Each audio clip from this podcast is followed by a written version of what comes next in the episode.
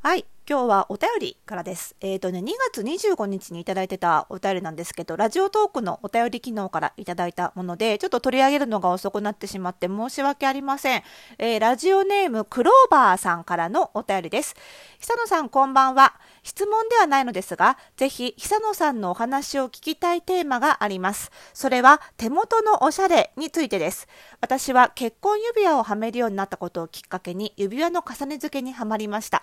ネイルの色によって同じ指輪でも雰囲気がガラッと変わるのがとても楽しく、こんな面白い世界があったのかと感じています。手元のおしゃれについて、久野さんの好みやこだわりなど語っていただけると嬉しいです。ということで、ありがとうございます。それでは今日はこのテーマでお話ししていきたいと思います。スタートです。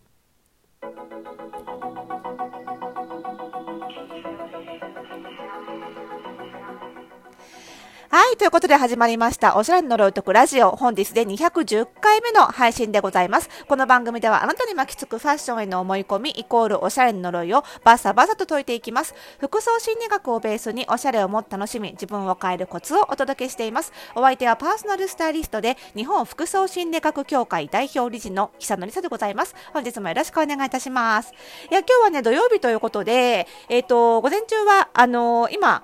えー開催中の全全4回の講座なんですけどね、最高にしっくり似合う服選び講座ということで、えー12月に発売した私の書籍の、えー内容がより深くわかる講座ということで、全4回でお届けしている今日は2回目の講座で、えーと、パーソナルカラー診断を受けていただいて、えーそれに関する解説とか、あとは似合う色だけじゃなくって、似合わない色の似合わせ方までわかるといった講座をやっておりました。またまたね、あの、まだまだ緊急事態宣言中ということで、ズームで、えーやっておりますけども、まあ、うちはあの外見の診断全部オンラインで完璧にできるシステムなので、まあ、その辺はいつもと変わらずやっておりました。ね、また、あのこういう時期でもね、本当に毎週末のように、えー講座受講の皆さんとか、あとは私がやってるファッションコミュニティの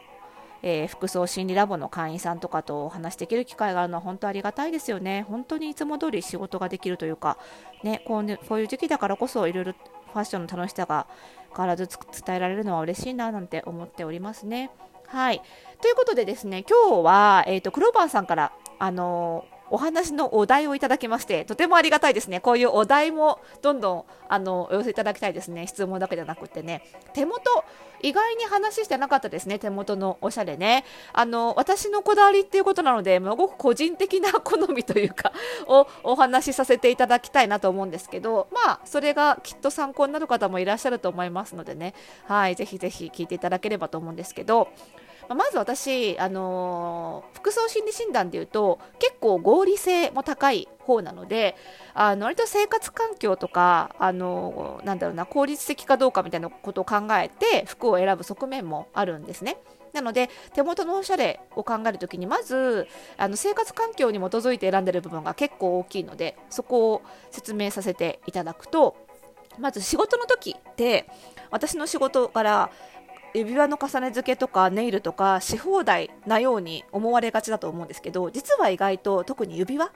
は意外とそうでもなくってあの実は私の仕事ってつけられる時間限られるんですよ。まず、えー、とデスクワークの時。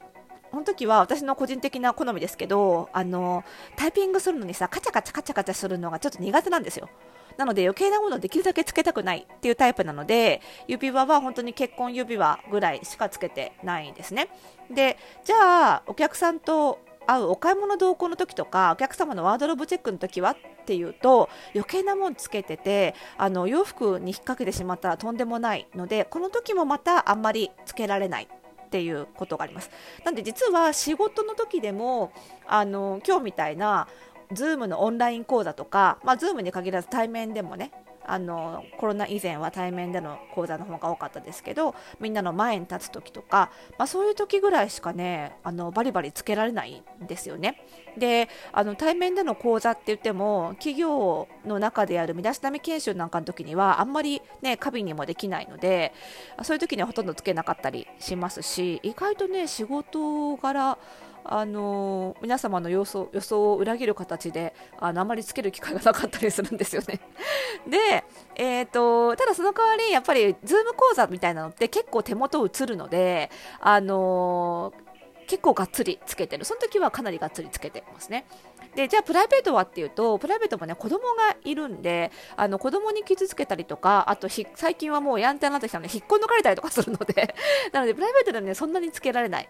なので結構付け外しが多い。ずっとつけっぱなしにはできないしっていうことででその付け外しに絡んでね私ね雑な側面もあるので 結構なくすんですよ。なんかね仕事のこととかぼーっと考えながら片付けしたりとかしてるとあれどこ置いたっけ？みたいな。今日も早速ね Apple Watch のバンド1個なくしてんですけど どこ置いたんだろうみたいな。なのであのねあんまりねそういう意味であの買うは買うんですけどプチプラなものが多いです。あのジュエリーみたいな指輪はねあんまり持ってないです。でプラスあのプチプラな方がその外見的にもね似合うタイプなんですよ。えどういうタイプかっていうとパーソナルカラーは私スプリングなんですね。なのであのスプリングって結構ポップなファッションとかチープファッションみたいなのがの方が逆に軽やかに見えて良かったりするのであのそういう意味でもねあんまりジュエリーの重厚な高級感のあるものより結構遊び心のあるものが良かったりするんですよね。であとは顔的にもあの顔パーツ診断は、えっと、ヤングタイプに入るので私なんでヤングタイプっていう意味でもあんまりこう重厚感のある高級感のあるジュエリーだとちょっと浮いちゃうっていうのがあって、まあ、この両面からプチプラの方が似合うので、まあ、そういう意味でも割とあのお手頃な感じのリングをじゃらっとたくさん買ってつけるみたいなスタイルが多いですね。まあ、こういうね顔パーツ診断とかパーソナルカラー診断の結果はあの私の書籍最高にしっくり似合う服選びで診断できるのでもし持ってる方はね私と同じタイプだったら結構アプチブラいいんだななんて感じでもし私の逆だったら逆にあちょっとお高めのもの少量つけた方がいいのかなみたいな感じで参考にしていただければと思うんですけどね。なのでプチプラなものをたくさん持っていてまあ講義の時とかにつけるっていうあの服装心理ラボのライブ配信の時とかあの今日みたいなね一般の方向けの講義の時とかにつけるっていうのが多いかなって思うんですけど。で指輪に関してはえっ、ー、とじゃらじゃらつけるのが好きなんですよ。あ好きだし似合うんですよね。あのスプリングタイプなので結構賑やかな感じにするのが似合うので、えー、と色もシルバーもゴールドも結構いろんな色取り混ぜて持っていますしで最近はね全部の指につけるのがマイブームですね。全部の指にもう全部つけるみたいな感じなんですけどでも親指はつけないかな。人差し指から小指まで全部つけるんですけどでもその全部が全部同じような太さだとちょっと面白くないので太さのねメリハリをだいぶつけるすごい太いもの超細いもの中間のものみたいな感じで 微妙に太さ変えて全指につけるみたいなのがブームなんですけど特にあの外しのおしゃれが好きなんですよ。外しっていうのはあえて調和させないっていう感じなのであのそういう意味ではその太さは指に合わせることはしないで逆になんかね小指に小指って一番細い指じゃないですか。小指にすごい太いピンキーリングつけてで結構太い中指はすごい細いものみたいな感じであえてその指の太さと逆の太さのリングをつけるっていう感じでつけるのがマイブーム細かすぎる。でもねこれすごい可愛いから試してみてほしいんですよね。すごいそれがブームです。でえっ、ー、と手元のおしゃれといえばネイル。でネイルに関してはねもうずっとそれこそね10年ぐらいジェルネイル派だったんですよ。すごい爪薄くて割れやすいのでジェルネイル派でも本当に10年絶えずもう1ヶ月経ったら付け替えに行きってことで絶えずつけてました。ただ、えーと、4年前に子供を産む時に、あのー、子供を産む時に入院するじゃないですか。その時ってねネイルを外さな外さなきゃいけないんですよ。あの酸素飽和度が測れなくなっちゃうのでね。なんで外さなきゃいけなくて、えー、なので、えー、その時に外して以来で産後もそんな余裕もなかったりしてでそこからジェルネイルもやめてしまってでまたつき始めようかなと思った時にあの水泳に一時期ハマって今ちょっとコロナの関係で行けてないんですけどあのジムのねあのプールにはまっててでねプールってすっごいジェルネイル浮きやすくなるんですよ。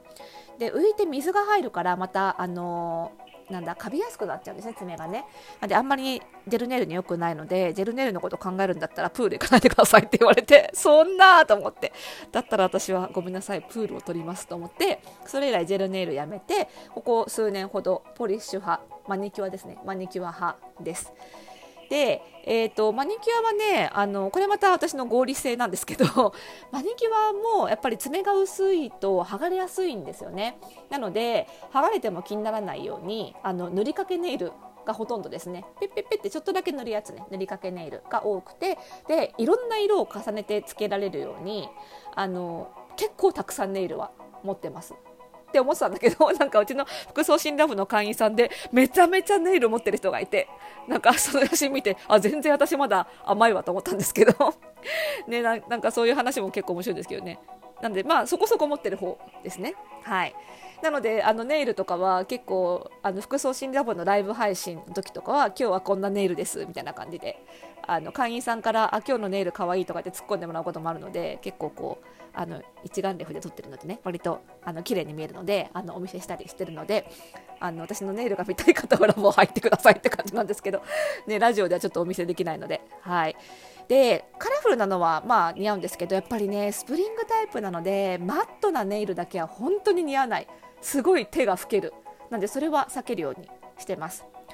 で、まあそんな感じでね、やっぱりまあ仕事柄っていうのもあるんですけど、一応お手本にならなきゃいけないなと思ってるので、まあおしゃれでかつ似合うものを、あの、リングに関してもネイルに関してもつけるようにはしてるんですけど、まあ手元で小さいエリアだからね、まあ似合うより好きを優先するっていう考え方ももちろんあるかと思うんですけどね。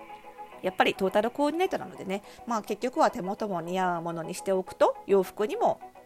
マッチするしいいんじゃないかななんて自分的には思っています。なのでお客様にも結構手元の